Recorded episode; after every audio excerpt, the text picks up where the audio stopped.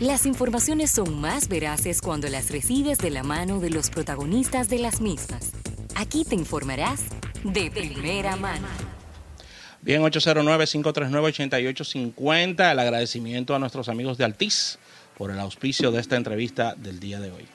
Y Rafael, un tema, un tema que aunque lo tratemos una y otra vez, eh, no deja de ser un tema importante porque el manejo de las crisis y las reputaciones de las empresas siempre, siempre será un tema importante y siempre evoluciona y cambia en el tiempo, porque así mismo como cambian las personas, cambia la manera en cómo abordamos una crisis y cómo, y cómo la reputación de las empresas se construye.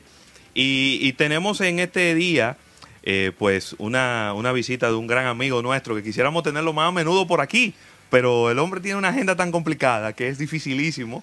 Es Eduardo Barcácer de New Link y que viene acompañado de Marcos Álvarez, quien es el Senior Vice President precisamente de la unidad de negocios de reputación y de eh, manejo de crisis de, New Link, eh, que está por aquí visitándonos en el país y bueno, no quisimos perder la oportunidad de tenerlo aquí y de poderle exprimir un poquito de jugo ahí. No sé si es naranja o, o limón o, de qué es el jugo. ¿Cómo están, jóvenes? No, muy bien. Primero, muchas gracias por abrir este espacio. Yo sé que siempre que, tocamos la puerta y tenemos algo interesante que compartir con, ustedes y con la audiencia, eh, ustedes siempre nos dan el espacio.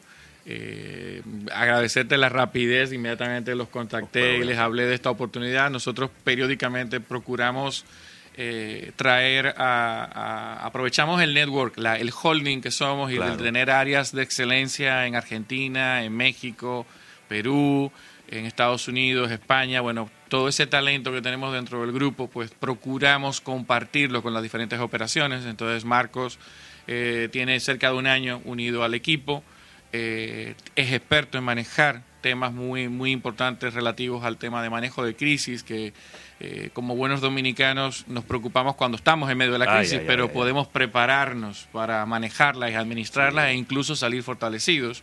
Y procuramos en todo momento pues traer estos expertos, estos grupos, estos colegas, eh, reforzar el entrenamiento al equipo interno y obviamente también pues involucrarlo con algunos clientes. Entonces sacar este espacio para venir a hablarlo con ustedes, sobre todo ustedes conocen del tema, saben del tema, lo cubren, eh, están continuamente arriba de las marcas locales e internacionales, pues para nosotros es un placer. Así que eh, a Marcos es el que tienes que exprimir, el argentino. No creo que dé limones o naranjas, muy posible que lo que dé es un Malbec, un buen vino, pero, va a estar bueno. Vamos a salir beneficiados entonces, vamos a salir con un juguito de uva. Ante todo, muchísimas gracias por la invitación y muchísimas gracias por el trato de jóvenes. Ah, eh, claro. pero muchas gracias José Luis y muchas gracias Rafael por invitarnos. Marcos, yo tengo quizá una pregunta para, empezar con, con, este tema tan interesante. ¿Qué consideras tú? ¿Ahora se dan más crisis de marca o menos crisis de marca? ¿Ahora es más fácil crear una reputación o es más difícil crear una reputación? Te lo pregunto porque se habla mucho de las ventajas que tiene la, la, nueva tecnología digital, el Internet, las redes sociales, el marketing digital, y parecería que en algunos casos les ha beneficiado para crear una reputación fuerte y robusta, pero parecería que en otros casos no, como que los ha dejado medio en cueros en el medio de la calle. Entonces me, surge ahí esa pregunta. Es una, es una muy buena pregunta, José Luis. Eh, creo que lo primero que tenemos que eh, definir es algo que vos decías hace un ratito, que el mundo está en constante cambio, que el mundo está...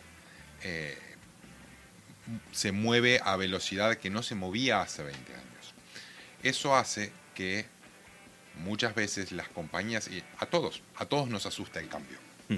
a, todos nos provoca alguna especie de incertidumbre, y las compañías forman parte de este mundo y también son reacias al cambio. Lo que ha sucedido es que desde el nacimiento, desde el surgimiento de Internet, las compañías antes tenían un control mucho mayor sobre su reputación. ¿Por qué? Porque lo que la gente sabía de las compañías, lo que la gente eh, estaba enterado del hacer de las compañías, era lo que las compañías querían contarle a la gente. Claro. Entonces, a partir de ahí, con una política o con una estrategia de relacionamiento con medios de comunicación, relacionamientos personales, con stakeholders, alcanzaba para cuidar una reputación. El surgimiento de Internet y particularmente de las redes sociales eh, nos ha dejado, como dice eh, Sergio Reutberg, nuestro CEO en su libro, expuestos. Sí. Hoy somos mucho más visibles a lo que antes éramos. Antes uno podía decidir tener un perfil bajo. Hoy el perfil de uno no es una decisión. El perfil de uno está dado por el contexto, el perfil de uno está dado por las interacciones, el perfil de uno y de la empresa a la que representa está dada no porque la, em, por lo que la empresa define eh, sobre sí misma, sino de qué manera la empresa se conecta con los, con los distintos actores con los cuales interrelaciona. Por lo tanto, el día de hoy, el perfil bajo, como antes era conocido, no es una opción. Nuestra reputación está ahí afuera. Lo máximo que podemos hacer es gestionarla. Excelente. Marcos, quería preguntarte sobre, y, es algo que hemos venido, los financieros se ponen guapos cuando decimos esto en el programa, pero el mundo financiero se ha ido imponiendo al tema de construcción de marca, es decir, estamos muy inmediatistas, se, nos está olvidando ya trabajar el branding y todo está enfocado en temas financieros. La pregunta es, en una crisis, la parte de finanzas debe de obviarse y debe enfocarse en el tema del branding per se o el departamento de finanzas tiene que involucrarse en el tema de crisis previendo lo que puede ocurrir con sus finanzas. Es una muy buena pregunta, interesante, Rafael, que es una pregunta que siempre me hacen. Eh, acá lo que uno tiene que entender es que hoy la reputación es un activo financiero. Hoy por hoy eh, existen infinidad de ejemplos, eh, por ejemplo el de una automotriz alemana que omitió. Volkswagen. Que omitió ciertos informes al departamento de, Estados Unidos y eso le provocó no un impacto reputacional, un impacto financiero. Al día de hoy está pagando multas. Recordé, eh, recordemos el caso de un pasajero de una aerolínea que fue bajado de manera, eh, digamos, poco amable de un avión en Estados Unidos perdiendo dos dientes, eh, es probable que años atrás esa crisis no hubiera existido. Hoy existía que había en el asiento adelante un señor con un teléfono. Grabó todo. que grabó todo y eso impactó directamente en el precio de la acción de United. Sí. dije la marca. El manejo, el manejo y la Y se han dado varios de otras marcas también, ¿no? Es decir, que no es tampoco esa no es la única ni no es ni la única ni será la última. Pero acá tienes un ejemplo de qué manera el prevenir o gestionar una reputación de manera positiva te previene. Hace unos tres meses, eh, en un episodio infinitamente más grave, eh, un avión de Southwest se rompió una turbina, rompió una, pasaje, eh, rompió una ventana y una, una pasajera falleció. Claro. Sin embargo, Southwest ha hecho un semejante manejo de, de, su reputación en materia preventiva que no tuvo ni por asomo el nivel de prensa o de troleo negativo que había tenido United con incidentes muchísimo menos graves. Incidentes como el de las eh, azafatas con los leggings, el incidente del perro en el cuando, obligaron a, un pasajero a poner un, Un, perro o la guitarra. En ese momento estás hablando de que un incidente muchísimo más grave ha tenido repercusiones muchísimo más leves. Y esto es porque Southwest se ha preocupado por la gestión de su reputación preventivamente. O sea, no, y estamos hablando de incidentes que impactan en el, o podrían impactar en el valor de capitalización de la empresa. Claro, en el precio de la acción, en la bolsa de valores y, todo. Y en ese momento sí es importante trabajar con los equipos financieros, porque de alguna manera, al día de hoy, lo que antes no sucedía, hoy sucede. Cuando una empresa tiene una gestión de crisis o una gestión de reputación mal manejada, el que sufre es el financiero. Claro. termina, termina el, el, financiero y agregaría yo el accionista. El acción. Porque al, final la acción que compré en 100 dólares termina valiendo 70 y perdí 30 y, y entonces te, te, echo toda la culpa a mí de todos mis problemas desde el día que nací hasta el día de hoy, ¿no? Claramente. Entonces ahí es cuando eh, en, la gestión moderna de reputación y de crisis, antes, como, decía Rafael, el financiero era el límite, la contraparte. Hoy es el principal aliado. Como decíamos, hoy por hoy la reputación es un activo financiero y nuestro principal aliado tiene que ser el Departamento de Finanzas.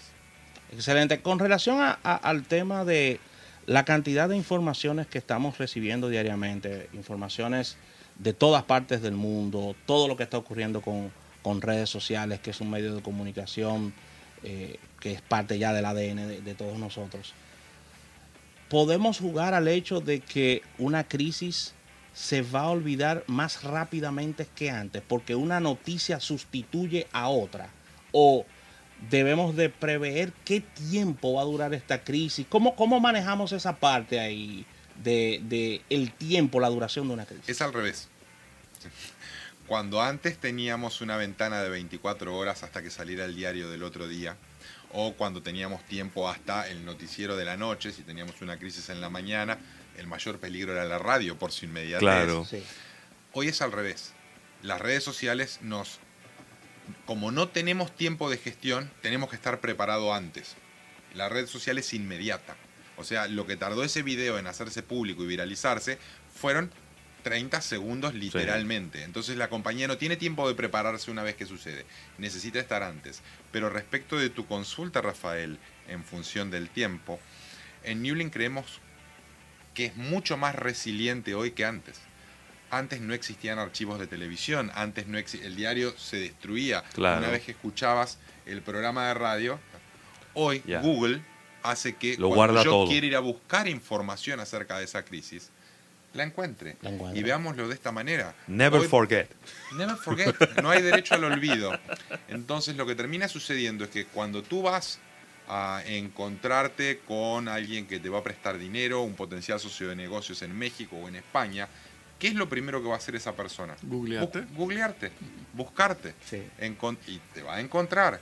Y va a encontrar un histórico de incidentes y va a encontrar un histórico de gestión y de tu reputación que antes no tenía la posibilidad de encontrar. Tenía que preguntarle a alguien que te conocía. Hoy está todo ahí. Estamos expuestos. Entonces, es importante entender la necesidad de, la prevención. Y eso es más importante para nosotros los latinoamericanos. Claro. En nuestra idiosincrasia no está la prevención. No. En nuestra idiosincrasia está el a mí no me va a pasar, a nosotros no nos va a tocar. Sí. Eh, y ahí es donde realmente tenemos que aprender y empezar a mirar un poquitito para el costado de todo lo que sucede, como para, para entender que tenemos que estar preparados. ¿Cómo, cómo ha sido construyendo ahí mismo, dentro, dentro de lo que dice Marcos? New Link, que es una empresa regional, tiene participación en, en varios países.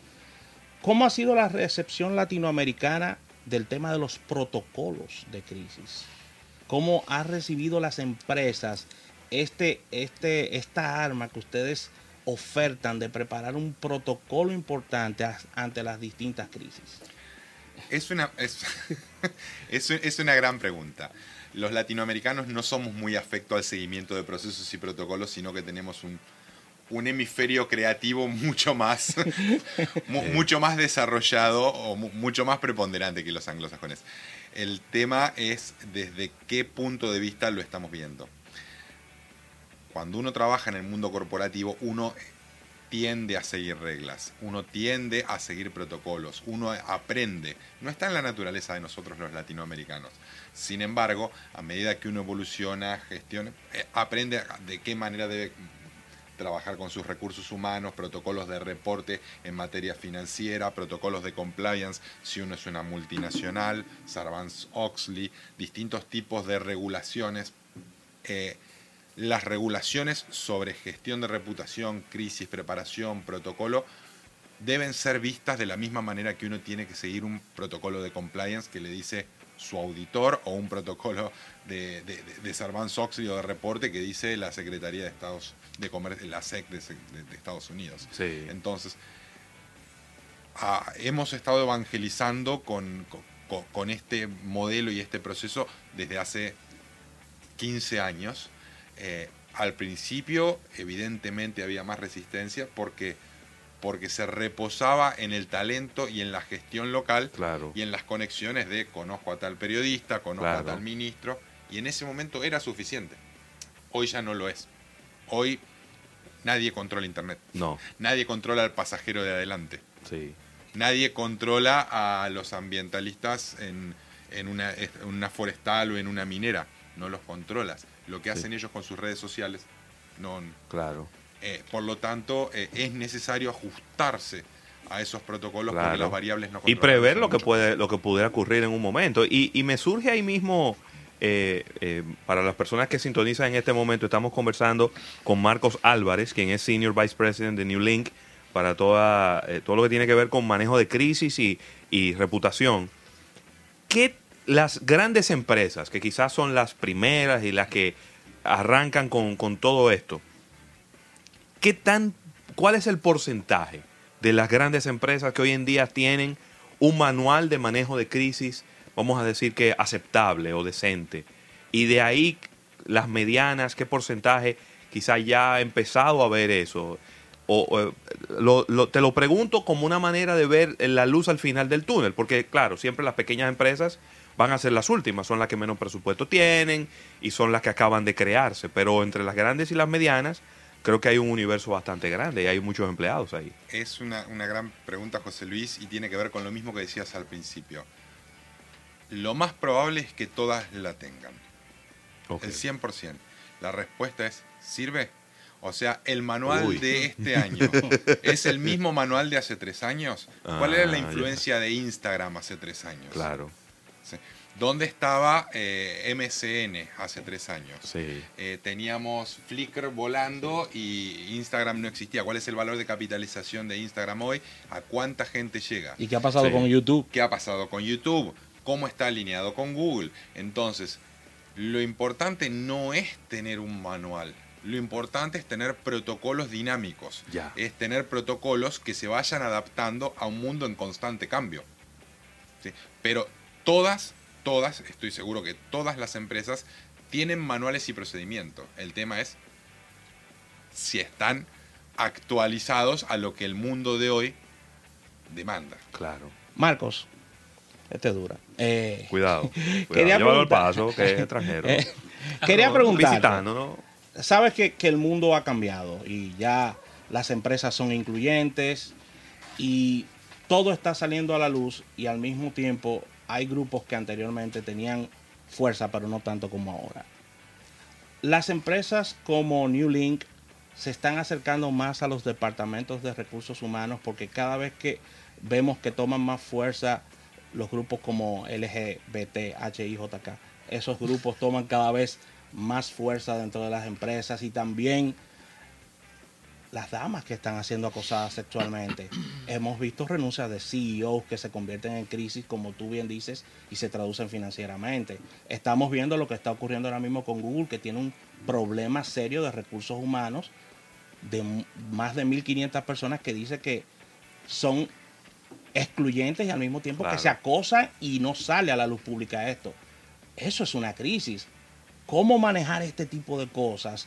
Y si ya los, los de áreas como ustedes, las empresas como ustedes, se están acercando más a recursos humanos. Háblame un poco sobre es que, Rafa, las crisis, para un puntito solamente, no solamente son externas, son internas.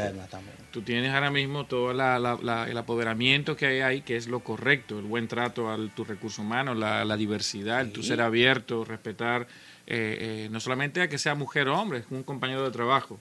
Dar oportunidades iguales, eh, no pedir un currículum con la foto. Todas esas cosas que son pequeñas, pequeñas cosas son las que también de nosotros pueden detonar crisis. La gente nada más piensa que si es algo externo. Sí. Internamente eso también... E internamente, Eduardo, con relación al tema puntual que decía de Google, dentro de las acusaciones, hay tres damas acusadas. ¿Mm? de que ellas estaban acosando sexualmente a caballeros. O sea, todo, todo, cambió. Entonces, ¿cómo empresas como New Link manejan este tipo de acercamientos?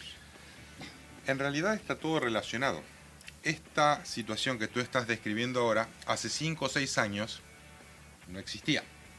Eh, justamente hoy estábamos viendo un ejemplo de una empresa en un país latinoamericano en el cual lo que sucedió fue que eh, un inocente post de eh, la esposa de uno de, los líderes eh, simplemente posteó algo en función del Día de la Mujer en un momento, hasta que una ex empleada de 15 años atrás le responde, ¿cómo tú puedes decir eso cuando tu marido, todo el mundo sabe que tu trabajaba con las empleadas, las acosaba?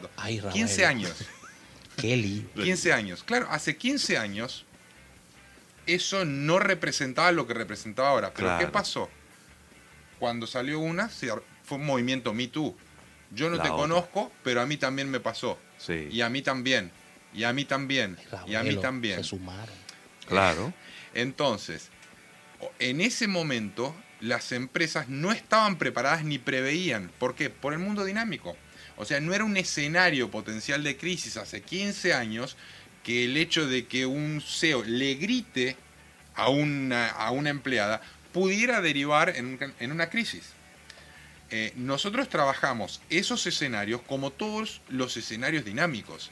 Eh, en este caso, hoy por hoy, ¿sí? los temas de inclusión, los temas de discriminación, los temas de maltrato, no son diferentes al crecimiento de plataformas digitales. Son temas que entran, que aparecen, que suben, que, suben, que bajan. Por eso es lo que te decías, tener un manual no es suficiente. Los procedimientos tienen que ser dinámicos y ayornados a los tiempos que pasan. Eh, por lo tanto, si trabajamos con ellos, si trabajamos con políticas, con códigos de compliance, trabajamos no solamente con recursos humanos, trabajamos con finanzas, trabajamos con operaciones, trabajamos con, eh, con logística, trabajamos con sistemas. O sea, todo lo relacionado con hackeo y robo de información en manuales de hace 15 años no, no existían. Por eso, por eso lo que te digo, eh, son distintos escenarios que nuestro trabajo es ayudar a las corporaciones y a las empresas a identificar de una manera científica, con probabilidades, cuáles son los escenarios a los cuales ellos son más vulnerables. Por la industria a la que pertenecen, por su posición dentro de la industria y por el país y las regulaciones del país en las cuales se desempeñan.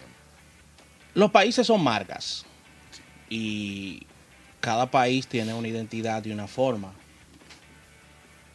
¿Pudiera, por ejemplo, una empresa de relaciones públicas asesorar de manera efectiva a una marca país con Estados Unidos como con el presidente Trump a la cabeza? de manera efectiva. mira, mira, mira, te voy a contestar. Trump hace. Ustedes tuvimos la oportunidad en el pasado de, yo trabajar con ustedes, de ser profesor de ustedes y de ser compañeros hoy de colegas. Trump hace todo, todo opuesto a lo que dicen los libros. Así mismo. todo lo opuesto a lo que dicen, lo que aprendimos nosotros, lo que hemos puesto en práctica. Por eso lo pregunté.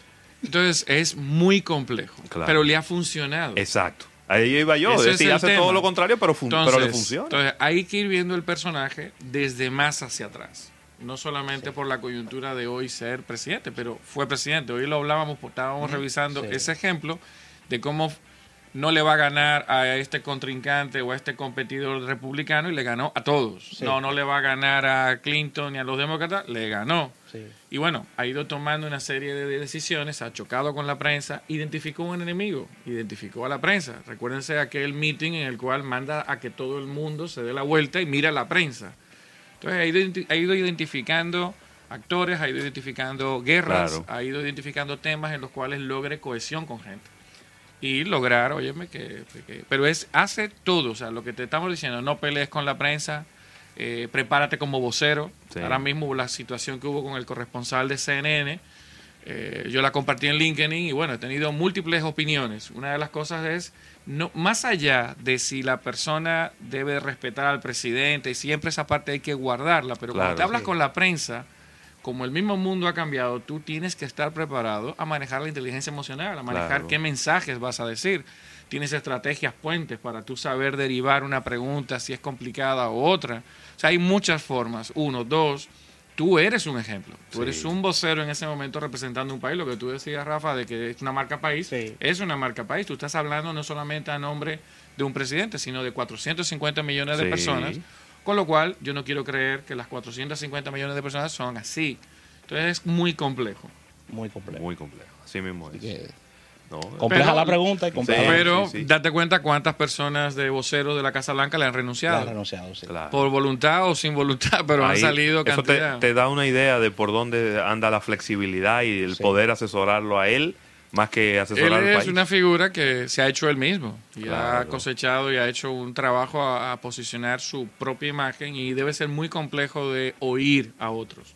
Me da la impresión de que no es una persona que sepa oír. Y para tú ser líder de lo que sea, de una empresa, de representar eh, una marca, tienes que saber oír. Tienes que oír a tu consumidor, tienes que oír a consultores, tienes que prever. Una de las cosas más relevantes, y tomando lo que estaba comentando Marco y lo que hemos estado hablando, es cómo nosotros los latinos, y sobre todo los dominicanos, comenzamos a prever que nos puede pasar una crisis. Claro. El problema es el igual con los manuales. Hemos hablado mucho de los manuales. La gente piensa que es una revista, un libro que tengo que tener.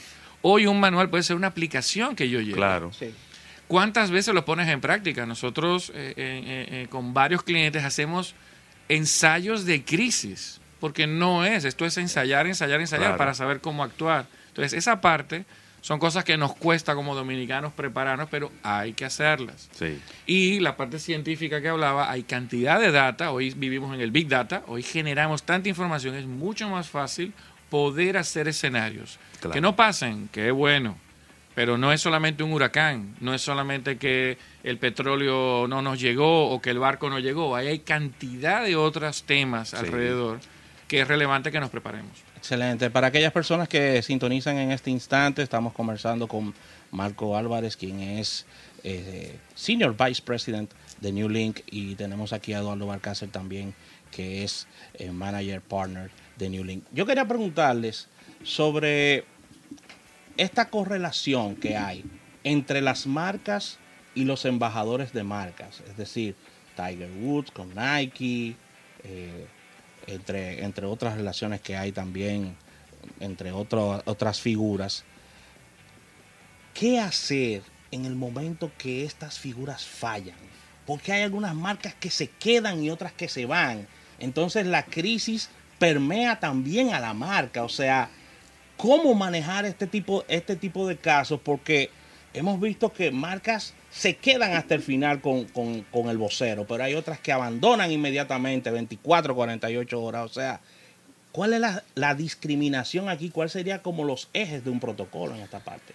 Eh, voy a levantar un poquitito la apuesta incluso, porque cuando tú hablas de este tipo de personajes, Tiger Woods, eh, pelotero de primer nivel, sí, María Sharapova, gente acostumbrada y manejada profesionalmente por agentes que están acostumbrados a trabajar con corporaciones. Hoy por hoy lo que tenemos es el fenómeno de los influencers, el nacimiento de youtubers, el nacimiento de instagramers, que son niños. o sea, lo más probable es que sea difícil encontrar a Roger Federer subiendo un un video de él mismo manejando 250 kilómetros por hora mientras es patrocinado por Audi. Pero es muy probable que un influencer lo haga. Claro. no, no, están acostumbrados, no están educados y ahí es donde está el desafío de las empresas.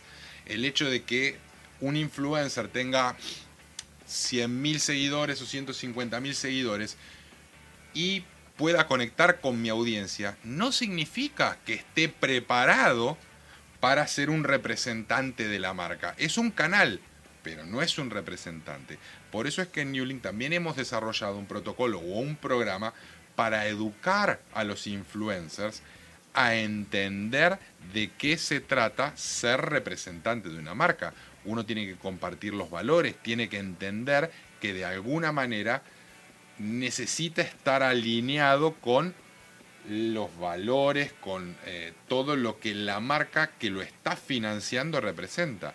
Y muchas veces es muy difícil porque estamos hablando de niños de 16 o de 18 años. Estamos hablando de alguien que se hace famoso porque enganchó un hit en, claro. una guitarra o, o porque es muy bueno jugando videojuegos. O jugando videojuegos. Pero no es gente que esté preparada psicológica ni profesionalmente para interactuar con, con, una base de, de, de, de 100.000 personas que por ahí se le salta y lo insulta a uno. Y si yo estoy financiándote y yo estoy poniendo mi... Hay un señor que te está insultando, que es un influencer al cual yo estoy pagando y tiene mi marca en la cabeza. O utiliza el lenguaje que no es propio. O eh, sube cosas no relacionadas con, consumiendo alcohol y yo soy un... Entonces, a partir de ahí, lo que nosotros le trabajamos con las empresas es de qué manera prevenir los riesgos relacionados a influencers. Porque como te decía, si es un, un profesional que ya está acostumbrado, que lo maneja una de las agencias, grandes agencias de marketing, es muy difícil que uno tenga un problema. Es muy pequeña la posibilidad, pero con el mundo de los nuevos influencers en Internet, los riesgos son altísimos. Excelente. Bueno, de verdad que eh, no pudiéramos pasarnos aquí un buen rato hablando de todas estas cosas, ¿no? Porque la verdad es que cada vez vemos más, más, más patas. Las crisis cada vez tienen más patitas. Ya no son, ya no es una araña de ocho, ya es un cien pies casi. y pueden, es una buena definición. ¿eh? Claro, porque hoy, hoy en día, antes podían ocurrir, como decía eh, Eduardo, teníamos como una cantidad limitada de cuáles eran las crisis que podían ocurrir dentro de una empresa. Hoy en día la, la cantidad es ilimitada, es la imaginación de la gente. Cuando la gente empieza a creer en cosas como el, arroz plástico o en la galletica de plástico, eh, ya son crisis que ni siquiera el propio fabricante puede imaginar que pueden ocurrir, porque ¿cómo él se va a imaginar que alguien va a decir que su producto en algún momento está hecho de plástico además? Entonces, imagínate, eh, eh, la cantidad de opciones que pueden ocurrirte de una crisis son ya infinitas, diría yo. Y, construyendo ahí mismo, Marcos y, Eduardo, quería saber cuál es, cuál, cuál es el papel, el rol de New Link en estos nuevos tiempos, donde hemos visto que se han incrementado en todo el globo terráqueo lo que son las crisis por desastres naturales y situaciones que ocurren.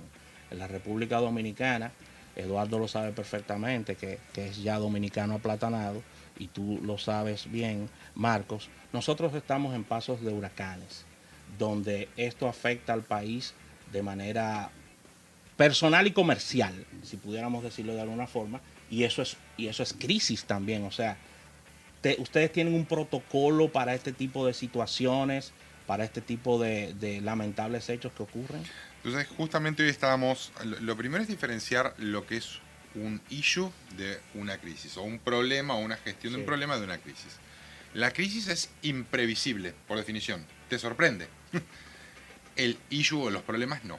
Uno un huracán lo ve venir. Sí.